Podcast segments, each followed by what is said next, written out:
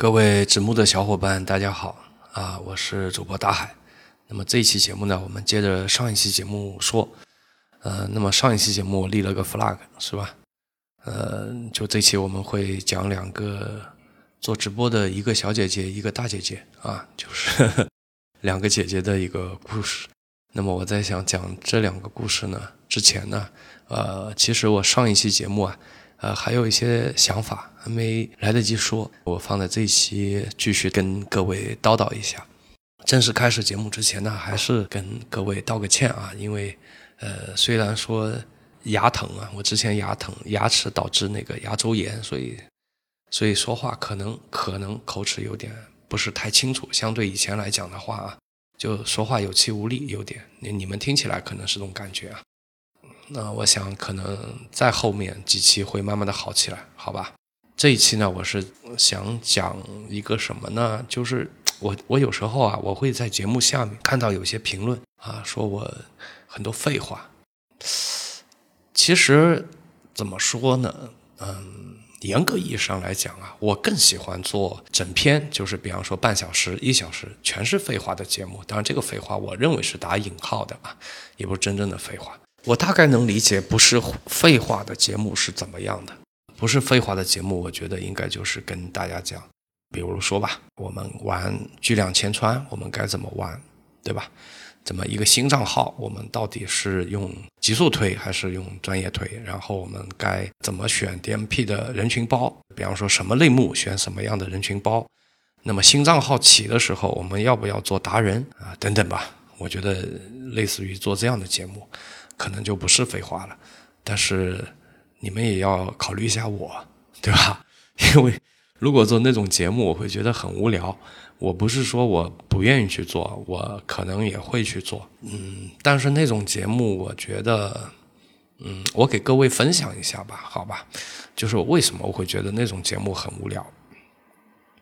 呃，老听众可能知道，我其实算个老电商人了，从事这个行业也差不多有十年了。虽然说中间有一段时间是因为生病，后来阶段性的退出了这个行业，也清零了，对吧？呃，一些特殊的原因嘛，所以我当时直接就退股了。但是怎么说呢？当我康复以后，我重新回到这个行业，我学习新的平台的一些东西，以及学习一些新的玩法的速度是非常非常快的。我其实没有到哪里去听太多的课，或者说是去看太多的东西。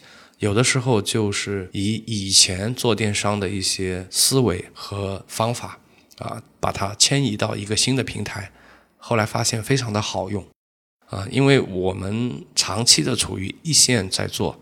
呃，这里跟大家说一下啊，今年我们其实也接触了很多的培训机构，也接触到了一些老师。可能大家所知道的市面上的所有的 培训机构，多多少少都有些了解和接触，是吧？所以怎么说呢？如果你长期的在做一线的话，实际上你分享不出太多的东西的。我应该就是属于这种类型吧？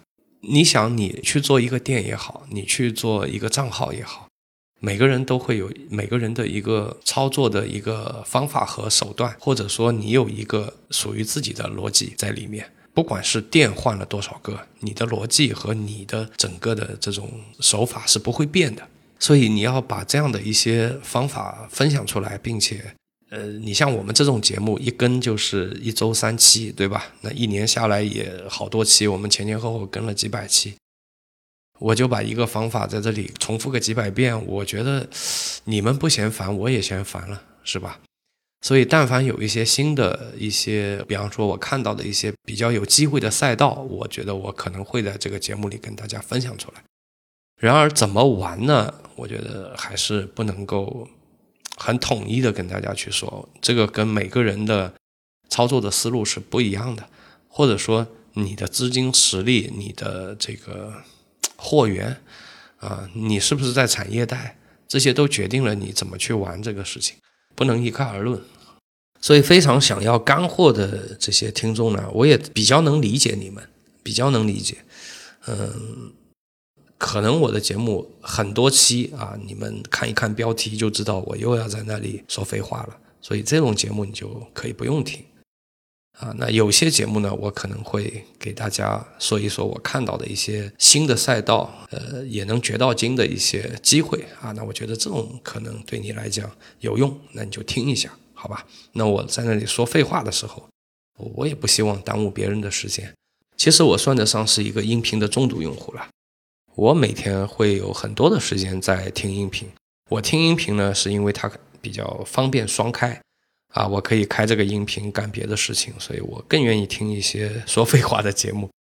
啊，我会把它当成一个白噪音啊。如果你们把我的节目当成一个白噪音，我我也不会有任何的这个不平衡，对吧？我辛辛苦苦在那里做节目，结果被那里当噪音，我觉得挺好。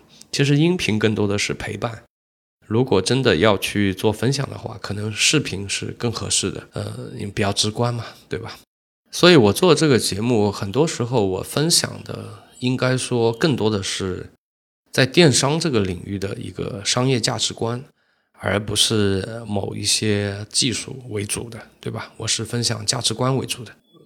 我今天来探讨一下，我们一起来聊一聊，那到底什么是商业价值观呢？比如说世界观，我们经常能听到的世界观、人生观、价值观，对吧？商业价值观就是你看待电商这个行业的一个立场、观点和方法。这个呢，年纪大一点的，你比方说像我这个年纪的人，他可能会比较看重这些东西。年轻的时候，你像我二十几岁的时候，我也是一个技术流，对吧？我就特别热衷于追逐各种各样的时效性的这种技术。啊，我才不管它的药效有多久，对吧？时效性有多长，我才不管呢。当下有用就行，但是人会逐渐的、慢慢的成长起来。所以，你对我现在来讲的话，我可能更多的在乎的是立场、观点和方法。技术呢，毕竟它的这个时效性啊还是有的，而且随着时间的推移，我们发现它时效性好像越来越短，越来越短。有的时候，当你看到这个视频给你介绍一个什么玩法的时候啊，很有可能这个玩法已经过期了，已经没用了。所以这个东西要不要去追逐呢？我个人劝大家，要不就算了吧，是吧？这个我觉得这么这么短期的这种东西，你花太多的精力是在上面，好像有点不值得。我再打一个比方，我遇到过很多人做淘宝的，啊，都在问我说，现在这个抖音电商好像挺火的，我们到底要不要去介入呢？那么介入的时候应该如何去介入呢？那实际这种问题，我觉得。问的也不太对，你知道吧？因为这种问题没有人可以帮他回答。你只有建立了自己的价值观，自建立了自己的这个电商领域的一个商业价值观，你才能够用自己的价值观去判断你到底该不该去做。因为一旦你判断完了，你可能要承受的是呃一个短期的一个损失，有这个可能性的。但是如果说你的价值观里你又不能够去承受短期的一些损失的，那我们这些提了建议的人可咋整呢？对吧？这不是背后被你戳脊梁骨吗？这就好比我在很多年前啊，就是这个节目创办这个节目之初，我实际模里模糊的就开始做了这期节目，但是做着做着，我觉得，嗯，一方面我是觉得比较有价值，另外一方面我是觉得。也也比较也也还算有意思吧，我觉得还挺好玩，所以我就坚持下来了。而且那个时候其实挺忙的，呃，工作时间本来就比较长，啊，还要去跟节目，所以嗯，也经历过啊两个月、三个月更一期这样的。但是即便这样的情况下，我们还是把它坚持下来了，一直做了下来。如果没有那段经历的话，我就会像很多个做。电商的这个就就就一个普普通通的一个卖家呗，对吧？那正是因为那个时候去做了这个事情，所以，哎，我就抓到了今天的这个机会。我可能没跟大家讲过，我今天在做什么。我们今天在做一个品牌授权的事情。嗯，当时这个团队里面想要去补充一个成员的时候，他们考虑到了我的原因是，啊，我接触过自媒体。所以，虽然我是一个音频的，虽然我是半儿良当的在做这个节目，但是在同龄人当中，或者说是在能够做到这样一个体量的商家里面，啊，这个老板同时还能够去碰一碰自媒体的，没有太多人选，好像只有我了。所以我就抓到了这次机会。所以这也就是我当时的一个价值观去判断，就是我要不要把这个事情坚持下去。除了说你觉得有价值，哎，挺好玩，你还要考虑什么呢？我当时还考虑到，我觉得这是一个趋势啊，我也考虑到了今后的趋势其实是视频而不是音频。那为什么没去做视频呢？因那是真的是没时间了，因为做视频是非常非常花时间的，所以我折中选择了音频这个赛道。去坚持下来，那其实他做的不好，或者好或者不好都不重要，重要的是我参与了，重要的是，呃，我不是个门外汉了，我也做过了，这个很重要，所以就值得我坚持做下来。在当时也没有说给我带来太多的利益，但是放在今天来看的话，在我，呃，又变成了一个零的时候，其实什么都没了嘛。那么这个时候，哎。你的这个举动，啊，让我有了这个机会去承接了现在的这样的一个事情，所以我们在做自己这些事情的时候啊，实际要不断的、不断的去看着这个大局，去做一些近期看起来傻不拉几的，但是有可能在中期、中长期或者在将来会给你很多价值的一些事情。当我们有了自己的价值体系的时候啊，我们就可以不断的去锻炼它啊，让它变得越来越敏感，让它变得越来越呃有洞察力。嗯，这里我举两个例子吧。我相信很多人都看过《最强大脑》，对吧？那么里面有一个人给我的印象还蛮深刻的，就是水哥，就是那个可以可以去分辨不同水滴的那个人，我觉得特别神奇。当时。我觉得一个正常人的眼睛怎么就能做到这种程度呢？其实他就是在不断的、不断的在磨练自己的眼睛的这种辨识能力。如果你长期的去训练，其实我们人的这个极限是很大的，我们可以挖掘出很大的潜力。如果水哥他不断不断的在练习这个事情的话，他就可以做到。我就从几百个水滴里面去记住这不同的水滴的形状。同时能把它们在众多水滴里把它分辨出来，啊，另外一个呢是家喻户晓了吧，对吧？就是潘石屹，潘石屹早年的时候去呃去新浪，然后他去做一个节目吧，然后做完节目了呢，他在窗前啊，他就看向远方，他突然发现，在一片繁华中有好大一块空地，当时就就感叹了，他说。他说：“北京怎么还有这么大一块空地没被开发呢？你要知道，如果当时在窗前的人不是潘石屹，是你和我的话，我估计我们不会有这样的一个感叹，对吧？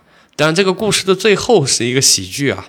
那旁边的人跟他说：‘说潘总啊，这是北大，所以，呃，但如果这不是北大呢，对吧？那我们潘总可能就抓到这次机会了。’”啊，我他就可能把北大给开发了，对吧？所以，如果你是一直有一个自己的一个价值体系的话，你会时刻的去捕捉身边的一些机遇，身边的一些机会，不断的去构建自己的视野啊，或者说你的面会比较广，而不是一个点啊。我有碰到过一些年轻人，他会特别专注于某个点，整天研究技术嘛，对吧？但我指的是电商领域啊，每天每天的看有没有什么新的方法可以四两拨千斤，可以单车变摩托，整天就是专注在这个点上。时间久了，你会发现这种人会变得特别的无趣。你跟他聊天，他聊不出什么东西的，他就一直就专注的，就说：“哎，我怎么怎么让我这个月销一百的这个宝贝变成月销三百？还有没有什么好的平台？就整天跟你聊这种。”特别无无聊，就天天跟你聊这个，所以我我记得我以前节目里也说过，就大家千万不要做电商啊，不要越做越狭隘，你不要越做越狭隘，慢慢慢慢的把这个人都会变得非常的无趣。我觉得，我觉得我们电商人啊做的工作本来就是已经比较枯燥、比较乏味，也比较高强度了。不要把人也整得比较无趣，就你你的面还是要广一点，你要建立起自己的一个商业价值观，你要建立起自己的一个体系，在这个体系里，技术只是其中的一方面，你甚至可以这么认为，就是说我实在搞不定这个技术，我也可以去找个人啊来帮我完成这个技术，啊，如果你放在这样的一个程度来讲的话，哎，你就有空去关注更多的东西了，是吧？其实老听众知道，我也是做一线出来的，所以我一线的操作能力呢，实际还是比较强的。不谦虚的说，我的软件能力有可能要比在听这个节目的绝大部分的人要厉害那么一点点吧，呃，有可能。而且我会的软件还比较的多，也花了比较多的时间去做这样的学习。去年疫情期间，包括我从零到一的那段时间里面，实际上我已经没有什么具体的事物了，所以人也比较空。我花了很多的时间去研究拍摄啊，花了很多时间去研究呃视频软件，因为我本来的话视频软件可能 P R 用的比较溜一点，Final Cut 呢，因为我没有苹果电脑。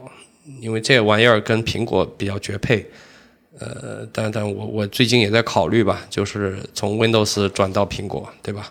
听说 M2 非常好，对吧？不怎么卡，M1 已经很好了，所以也在考虑。但现在又开始忙起来了。我们现在有很多的这个直播间在对接，我们我现在扮演着一个投手的角色，等我开始投的得心应手的时候。我可能会带一些投手出来，然后这个时候自己还能再空一点，啊，那这个不讲啊，就是花了很多时间去学这种东西，学了以后呢，我当时并不知道学这种东西有什么用，但是我知道这些是比较干的技术，而不是一些什么就是什么运营上的那种所谓的技术，那种没用，那种你学了可能很快就过期了。也不是说你不要学啊，也要学一点。你没必要花那么多的精力去学，你可以多一点精力去接触更多的事物，对吧？你甚至可以有闲工夫的话，叫在我觉得你可以去看一看线下的一些生意，外贸的一些生意啊，学一学外贸的一些技巧，多跟这样的一些朋友进行沟通。你也可以去看一看目前的这些各地的政府在搞的那个。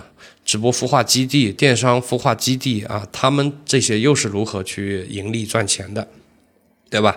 政府补贴是一方面，但你要知道，这个政府补贴的背后的运营的这个公司都是私人的，并不是政府直接参与运营的呀，对吧？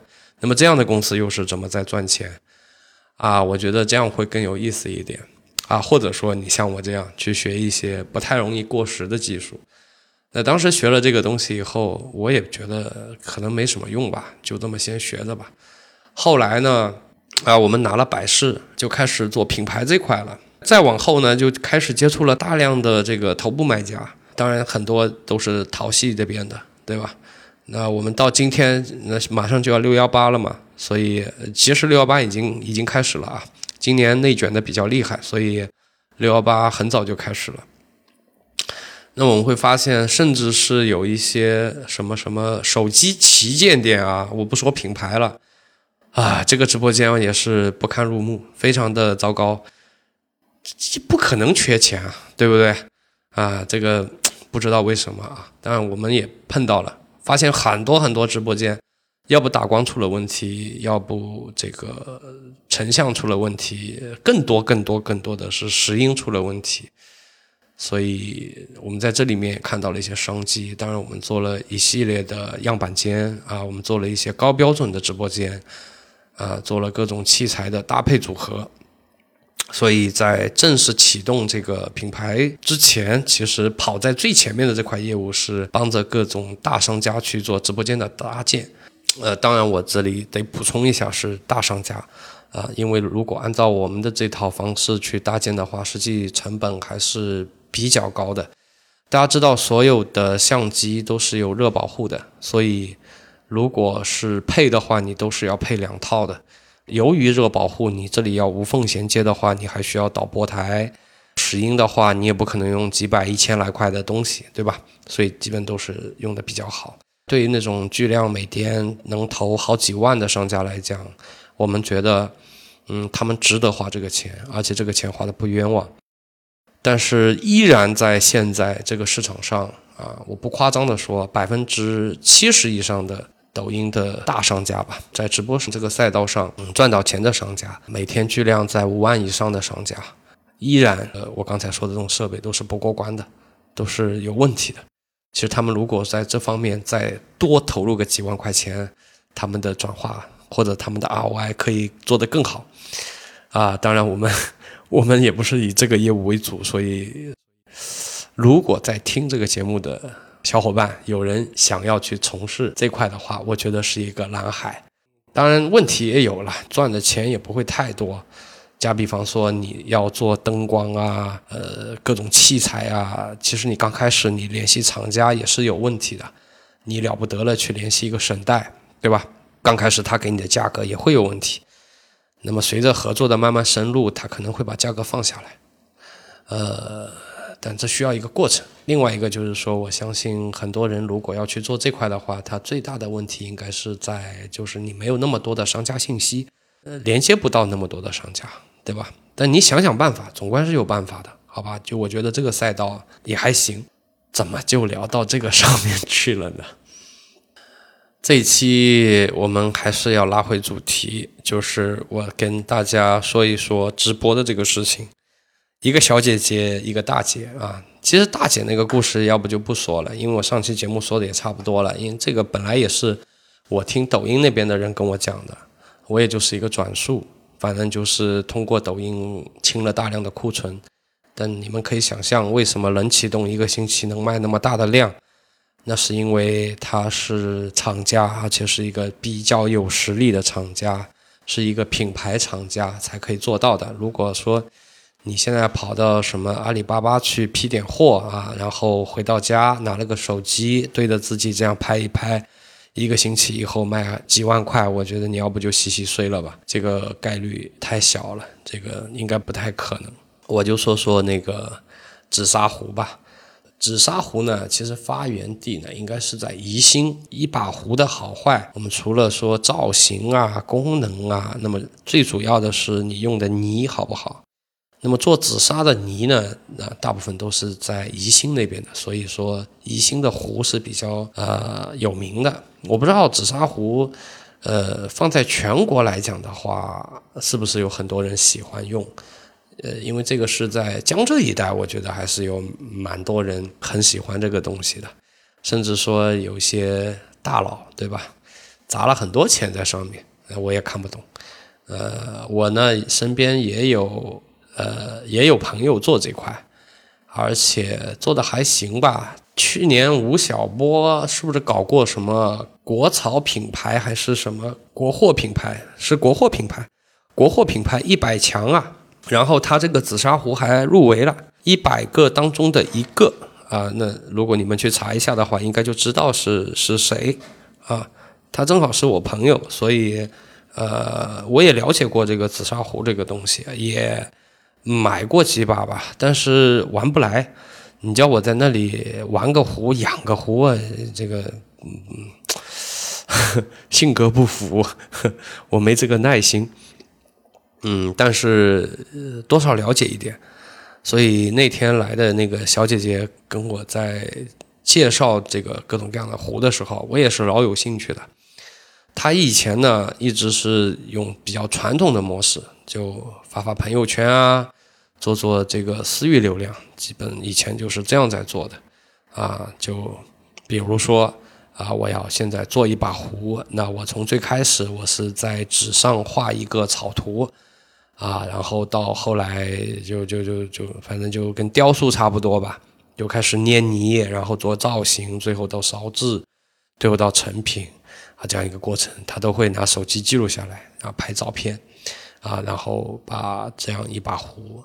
从草稿图到最后成品，啊，出来的一个九宫格啊，然后就发一个朋友圈，啊，有些大哥就会下单啊，然后买下啊，就会这样。以前是做这样生意的，以前他就是慢慢的做，有的时候一个星期做一把，有的时候加个晚班，那就可能一两个晚上就可以做一把，卖得掉那就卖掉，卖不掉就放在自己的柜里。所以他的柜里放满了各种各样的库存 啊，我们也可以认为这个是库存。呃，然后呢，就遇到了抖音电商的兴起。刚开始他也没多想，就是他刚开始没有去做直播，他刚开始就是拍了一些短视频，就自己做壶的一些短视频，或者是自己的一些库存的一些短视频，就拍了一些短视频。嗯，有可能是人长得还算不错，所以呃所以播放量其实播放量不高啊，就几千吧，就几千个播放量，反正比我高。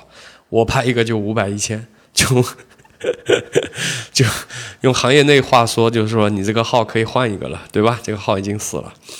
所以我发现很多小姐姐啊，什么还还有一个小姐姐，也是前段时间这个她她的号是做起来了。他做起来的原因是他有一个视频拍的正好他翘了个二郎腿，然后腿比较长，然后是另外一个人帮他拍的。那个人说：“哎呦，大长腿，大长腿，就这么一条视频火了，火了，怎么办呢？你像我们这些男，对吧？男同胞就非常的郁闷，是吧？这就火了。然后后来再拍了一些，播放量就上来了，就洗到粉了。哎，看不懂。反正他呢，倒是没火，短视频没火。后来他就去做了直播，做了直播以后，刚开始没有做。”呃，任何的投流就做一些自播，啊，也不会上小黄车啊，就做散购，嗯，就这么 很随意的做。呃，谁料刚开始做的时候也能有成交，贵的壶啊，两千多的壶啊，在直播里也可以卖得掉。但更多的卖掉的壶就是清库存的，那他堆在那里堆了很久了，那库存就这么一点啊，对吧？很快就清完了，清完以后怎么办呢？呃，所以我接下去要讲一些内幕了，是吧？壶呢分两种，一种呢机器做，一种手工做。当然手工做必然是比较贵的，机器做当然就很便宜了，对不对？那么实在没办法了，这个手工壶卖完了，库存也没有了，所以他就去搞了一批啊那种壶，哎夹在里面卖。这个是不是说了些不该说的？但卖的比较便宜啊，卖的比较便宜。那批进来嘛，当然就很更便宜喽。然后他卖的也不贵，也就控制在一百元以内一把壶。所以对很多从来没有用过紫砂壶的人来讲，也还行吧。也就是处于那种买不了吃亏，买不了上当。反正你就几十块钱，还包个邮，对吧？还有一个精美的礼盒，所以还行，可以体验一下，对吧？所以就卖的比较好。那时候就能卖到大几千一天。最好的一天，他说那天他是尝试着做了一些投流，投了多少呢？他那天是尝试性的做了一千块钱的这个千川投流，然后那天做的营业额是做到了一万多，啊，所以他觉得哎有戏啊有戏。这个我们看了一下他投流的一个东西，还不是特别对啊，投的很多地方也是投错的。所以他当时找到我们的想法，是因为我们是做服装类的嘛，对吧？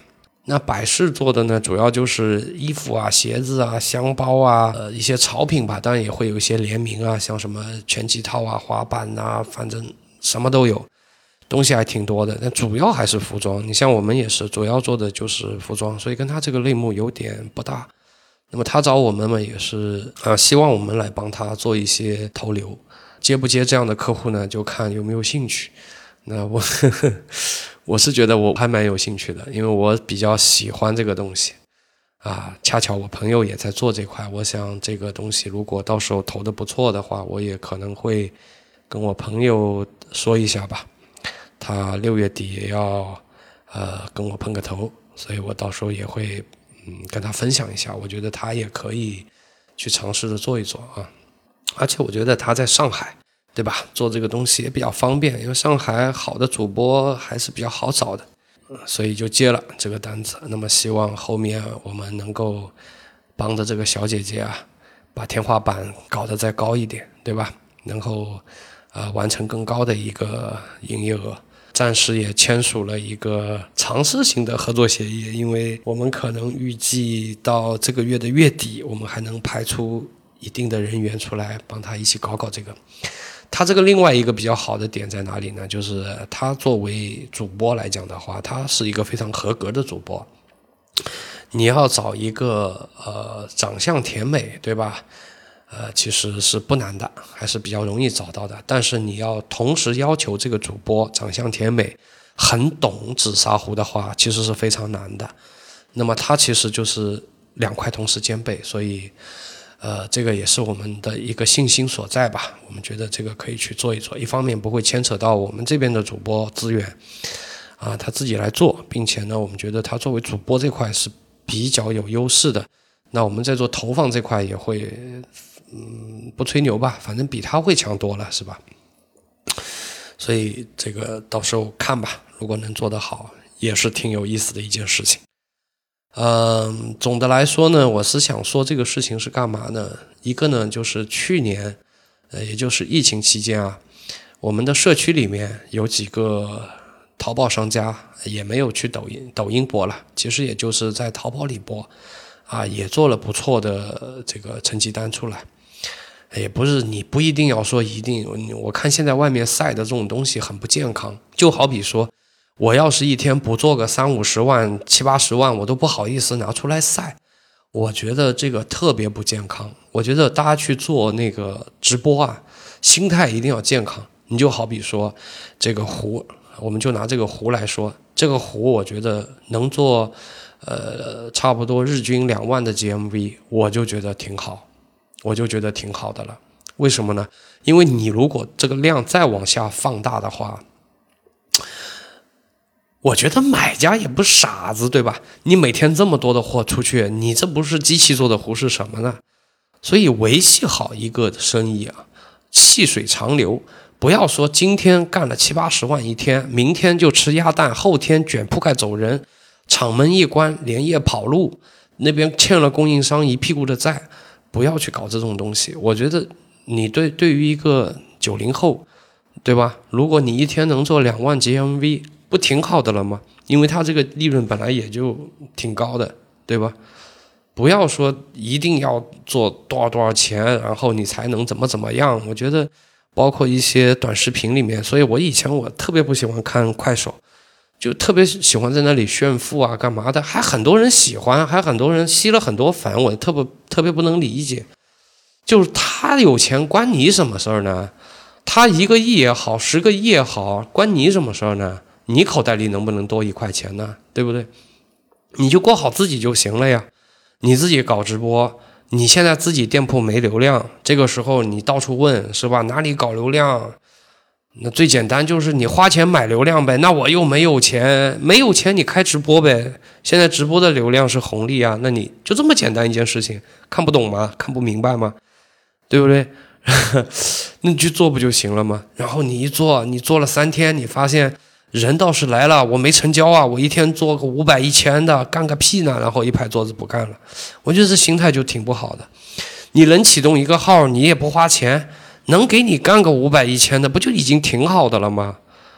对吗？然后你还非得说我一定要一天干个几十万？你看人家都干几十万，谁跟你说人家都干几十万的？所以我有时候觉得，呃，作为一个媒体，你要去宣传一些东西，啊，怎么说呢？其实媒体要要有自己媒体的一些底线和职责，因为你是在不断的对外做宣传，所以你要宣传一些好的东西出去。对吧？不要整天宣传那种很浮夸的东西。现在这个社会已经非常浮躁了。我发现很多年轻人，九零后、零零后，相比我们八零后会浮躁那么一点点。你们听了也别不开心，事实就是这样，比我们会稍微浮躁一点点。我们呢，又比七零后要稍微浮躁那么一点点。这个也是被社会大环境所带的，也不是我们的问题，也不是你们的问题，就整个大环境。整天就是那种特别特别让人容易浮躁的内容展现在你的面前，对吧？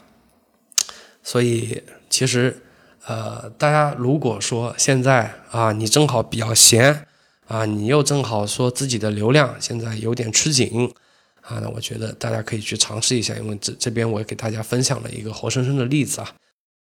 纸木学堂全新升级了，现在你只要搜索微信小程序“纸木学堂”四个字。就可以看到我们整合分享的各个学院的付费课程，同时也有我们纸木原创的系列课程。做电商直播的过程中有任何问题，你也可以添加小程序首页的微信跟我们进行交流。在纸木学堂，你可以跟我们一起学习进步。这种例子其实我这边有很多很多啊，如果你们觉得这种励志例子能够对你们产生一些正向的作用啊，或者给你一些信心也好，给你一些动力也好，那我将来会分享更多的这种例子。啊，我不太会分享那种说什么啊，谁谁谁一个晚上，然后怎么怎么样。当然，我们体系下面就有这样的店，一天就能做几十万。呃，我就不拿出来分享了。我觉得这种东西，一个就是分享出来，对于听到这个消息的人，你学不来，对吗？如果说一个店是一天做五千的，一个店是一天做五十万的，五十万的那个东西你学不来。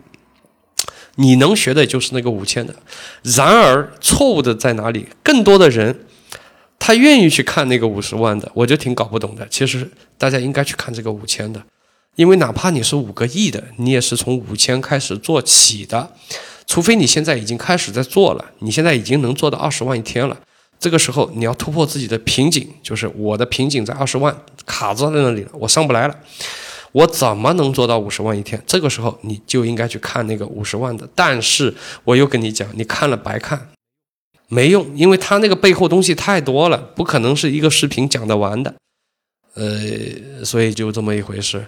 我以前我自己是不可能花那么多钱的啊，也我也我我也去听了一些课，特别特别贵的那种课，在产业带也有些人做起来了嘛。那做起来以后也去做一些分享。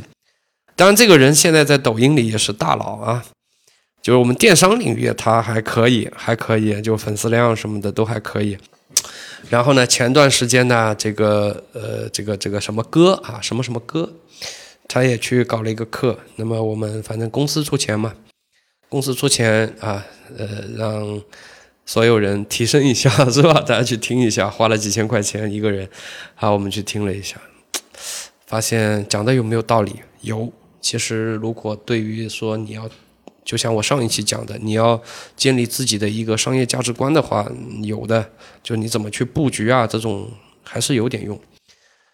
呃，但是落到地面啊，你怎么去一步一步一步把它做起来，没用，没有太大的作用。呃，所以我们在做这些事情的时候，我个人建议是，呃，我能告诉你们的，在节目里就是说，前方有金矿。但是我也不知道你能不能挖到，但是我我告诉你，那边有金矿，手头上正好有锄头的啊，正好有空的，你们可以去挖挖看，好吧？因为每个人的条件不一样，所以有些人可能体力好，那你爬到山上去挖；体力不好的在河边淘，对不对？那你能不能淘到是你的本事了。在这个过程当中，你可以慢慢慢慢慢慢的摸到一些自己的套路和方法，嗯，慢慢慢自己就成长起来了，好吧？那么这期节目呢，我也啰里啰嗦的讲了很久。呃，我比较喜欢听的一个节目呢，比较要命啊。这个节目是讲汽车的，它不是在喜马拉雅里面那个啊，它是在另外一个平台上。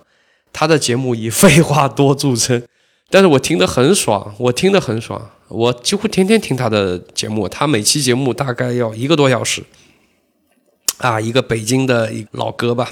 年龄应该比我大啊，呃，那我听的也蛮有意思的。他甚至是有的时候白天遇到了一些人和事儿，很气，他就很气。我估计也是白天受了气了，然后晚上啪开一期节目就 骂了一个多小时，然后我就在那里听他骂那些人，骂了一个多小时。我也不知道为什么，我就感觉听他骂人也很解压啊。所以我有的时候在想，哎，我是不是拿个几期出来尝试一下就。在录这个节目之前，我都不知道这期节目我要说什么，啊，我就假设我的对面有个人，啊，然后我就跟他聊天，无非就是他更多的在听我说啊，自己不怎么说，啊，所以就有了这样的一些节目出来。那么这期节目时间好像也够久的了，那我们这期就先聊到这里，呃，我们下期再见。下期我想想啊，下期我们聊点什么呢？下期我就聊一聊我们在快手、天猫、拼多多、抖音这几个主要平台开店的一些经历吧，好吧，就讲一讲我们体系里面的啊一些店的经历吧。包括你们如果现在想要去做快手、抖音，如果你现在想要做旗舰店，比方说我们现在做了百事的旗舰店，在各个平台。它的难易程度是怎么样的？就是哪些平台是很紧、很紧、很紧的，哪些平台是比较松的？包括说一些美国的公司怎么到国内去开这样的旗舰店当中遇到的一些问题啊，我可以在下一期节目跟大家分享一下。呃，我觉得也是比较有趣的一些东西吧，可能会成为你们的一些社交货币，就是你们以后跟啊别人在餐桌上聊天的时候啊。这就变成你的谈资了，就变成你的知道的一些冷门知识了，好吧？那我们下期就聊这个，我觉得还蛮有意思。好，那么这一期我们就先到这里，下期再见。